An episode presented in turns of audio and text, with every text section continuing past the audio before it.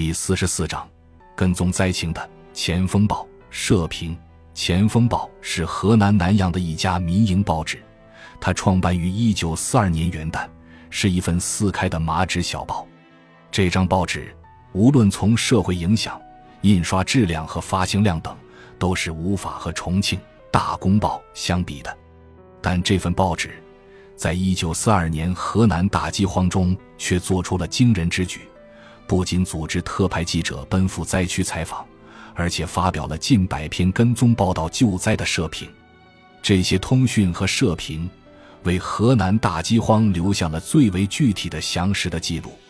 南阳前锋报的社长李敬之，他出生于河南省南阳地区一个富裕的家庭。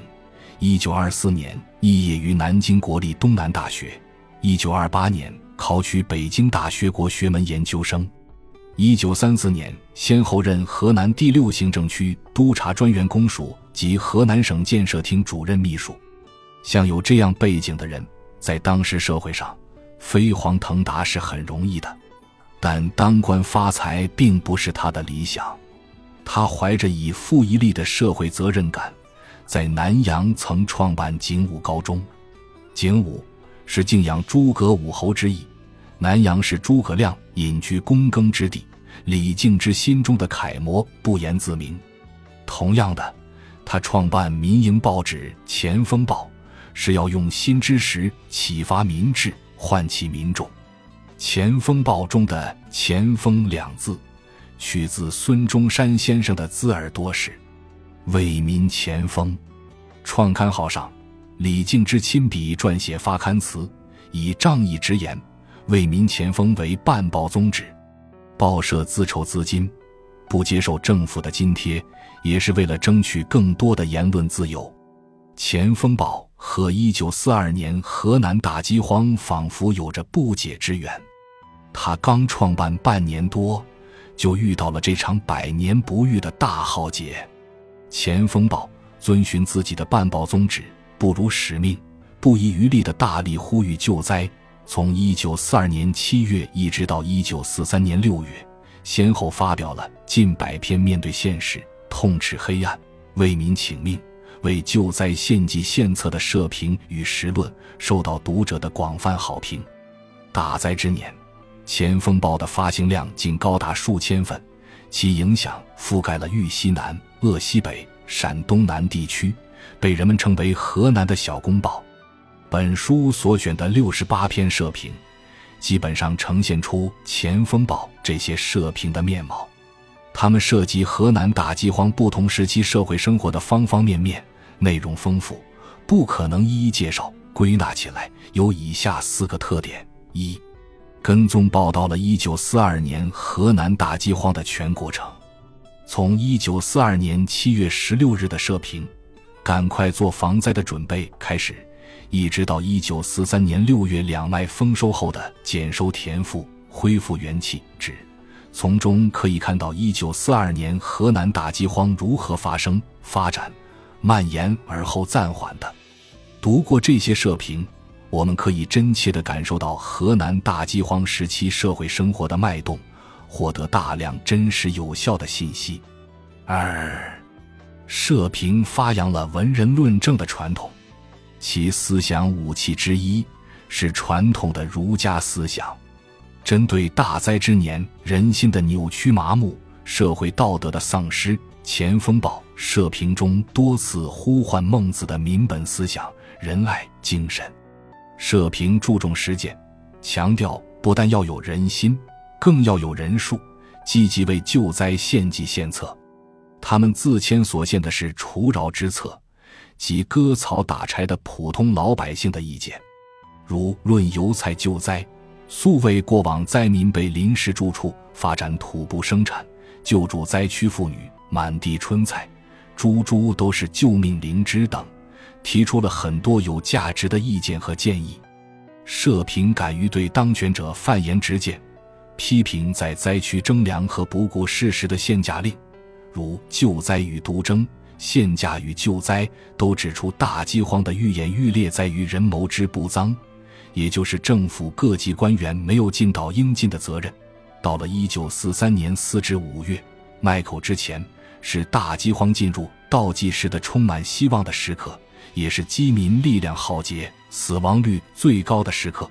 前锋报社大声疾呼政府拿出一切力量救灾。社评放斗鱼代公粮，速待预备公粮仓余粮，民饿死，谁能负了此责？等。呼吁政府把行政公教人员往年剩余的粮食和麦收后储存的粮食全部拿出，用以赈待灾民。对于贪污腐败，予以无情揭露。大饥荒过去之后，社评对贪污凭跳款的官吏仍然穷追猛打，如我们主张严办李姓村，继续彻查平票舞弊案等，同时指出水能载舟也能覆舟的历史规律。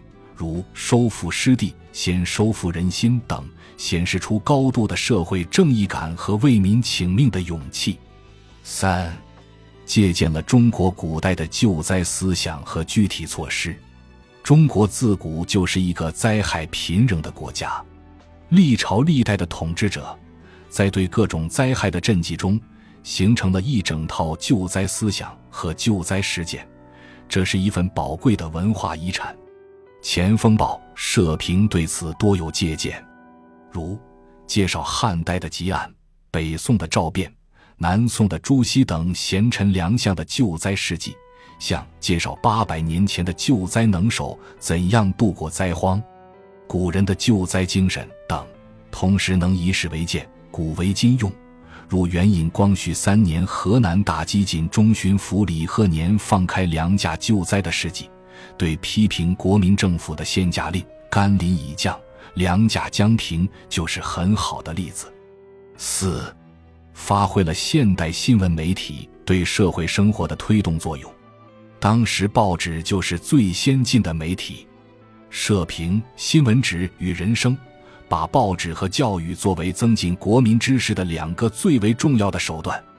说西方有宴，晨起三件事：空气、牛奶。新闻纸，美国平均每户每日有三张报纸，而在文化落后的河南，每日全省仅发行一万份报纸，平均三千人看一张报纸，可见国民文化素质之低。通过办报提高国民素质之必要。记者节感言，强调新闻记者要有主持正义、贬恶扬善的职业操守，报人不但要有丰富渊博、切实管用的知识。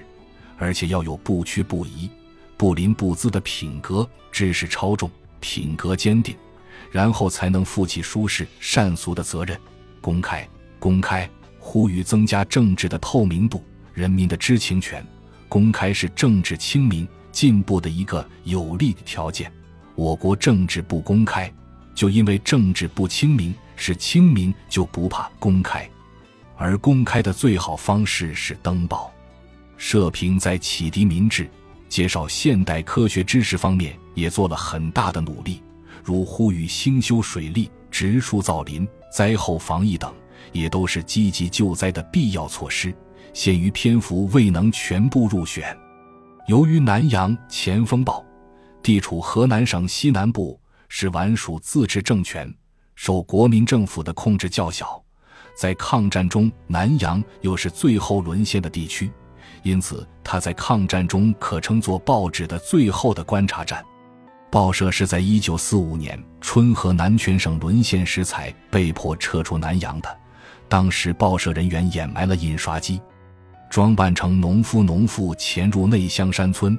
几个月后，抗战就胜利了，他们立即返回到南阳，继续办报。一九四七年，《前锋报》的总编辑孙良田，主笔赵慧深。社长李敬之均遭国民党通缉，先后逃离南阳，《前锋报》被迫停刊。不久，他们即转移到开封，与郭海长、郭仲奎之子为社长的《中国时报》联合办起了《前锋报》《中国时报》联合版，一直坚持到一九四八年。报社大部分成员均奔赴解放区，《前锋报》除了专论外。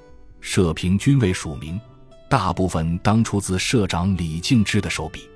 社评组成员还有张林汉、王俊元等。感谢您的收听，本集已经播讲完毕。喜欢请订阅专辑，关注主播主页，更多精彩内容等着你。